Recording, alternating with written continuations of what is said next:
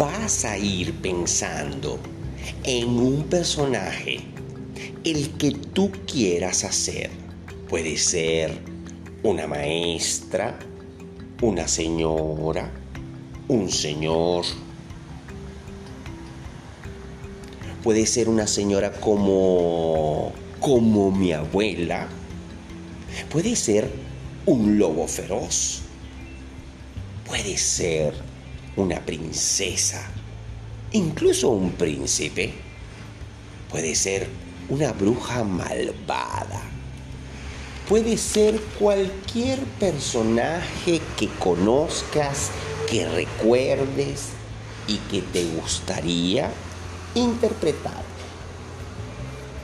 Te vas a empezar a mover como se movería ese personaje. Por ejemplo, si voy a ser un viejito, un anciano, me voy a ir moviendo como si fuera un anciano. Y cuando diga stop, vas a decir una frase desde tu personaje o vas a responder la pregunta que yo te haga.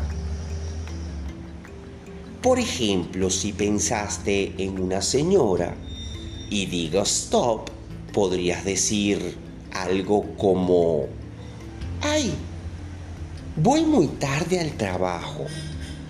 Eso sería un ejemplo.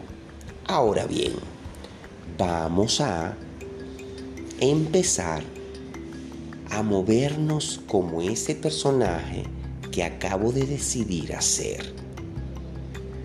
Moverse significa caminar por el espacio buscando la manera de mover el cuerpo de ese personaje en el que he pensado. Muy bien.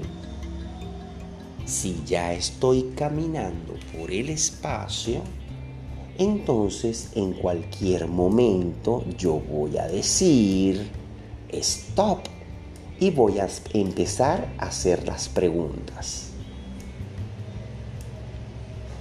Sigue caminando, no deje de hacerlo.